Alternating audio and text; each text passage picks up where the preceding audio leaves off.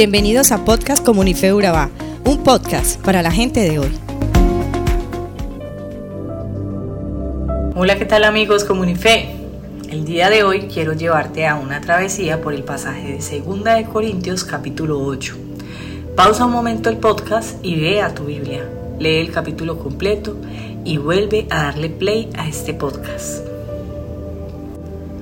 Muy bien, Ahora que ya leíste el capítulo entenderás mejor lo que Dios quiere sensibilizar en nuestro corazón y es la virtud de dar a los demás, pensando siempre en su bienestar más que en el mío.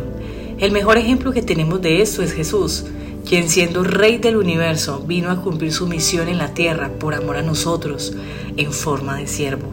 Es decir, sirvió abnegadamente por un solo propósito, para que tú y yo tuviéramos perdón, vida plena en la tierra y una eternidad con Dios pagando el precio más alto, y fue morir en la cruz.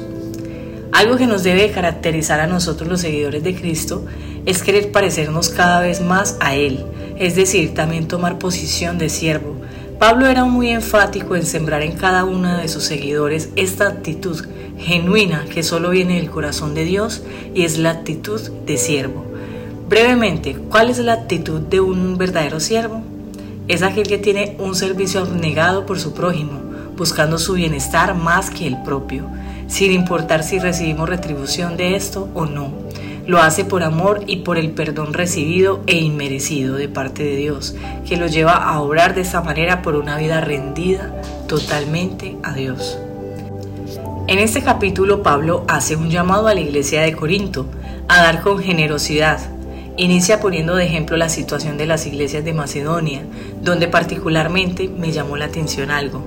Ellos estaban en crisis, escasez, es decir, eran muy pobres, pero esto no fue impedimento para querer bendecir la vida de los creyentes en Jerusalén. Pablo dijo, dieron más de lo que podían dar y rebosaron de alegría y generosidad.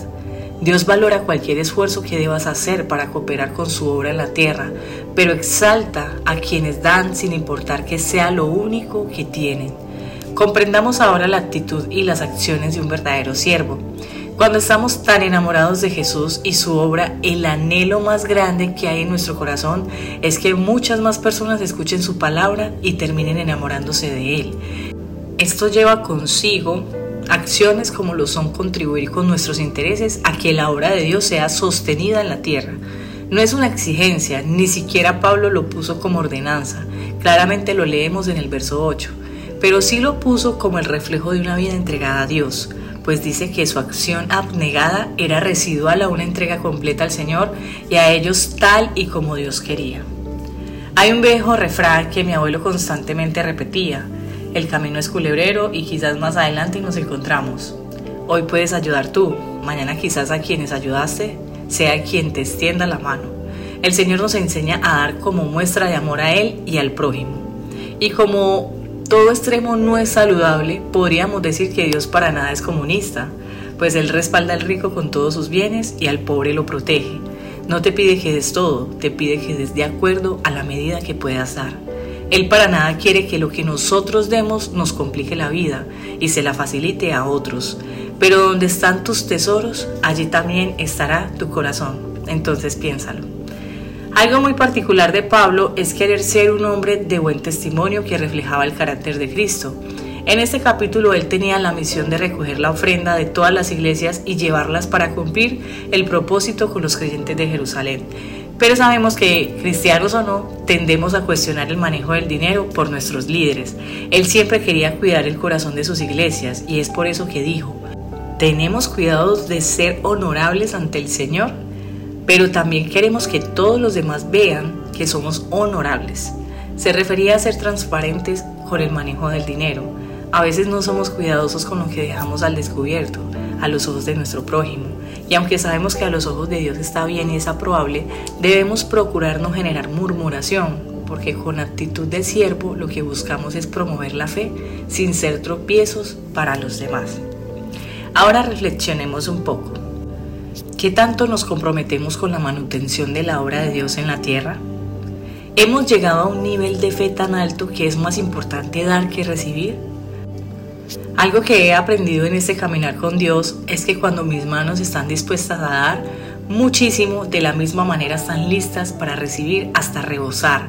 Porque si tú crees en la obra de Dios con todo tu corazón, Dios se encargará de bendecirte con todo su amor. Y no estoy promoviendo un evangelio de prosperidad, en lo absoluto. Y también la abundancia no solamente está representada por el dinero, también está representada en el gozo, en la paz, en el amor, en las personas que hay a tu alrededor, en la familia que Dios te regaló, en tus hijos, en tu esposa, en todo lo que tienes alrededor. Esos son grandes tesoros que Dios retribuye a tu obediencia, a tu fe, a tu confianza. Hoy te invito a que activemos la sensibilidad de velar más por nuestros líderes, iglesia y congregación. Esa es nuestra verdadera misión en la tierra y si lo haces así, prepárate porque el Señor te va a bendecir de gran manera. Te mando un abrazo, que tengas un excelente día y por favor medita en este podcast todo el día. Bendiciones.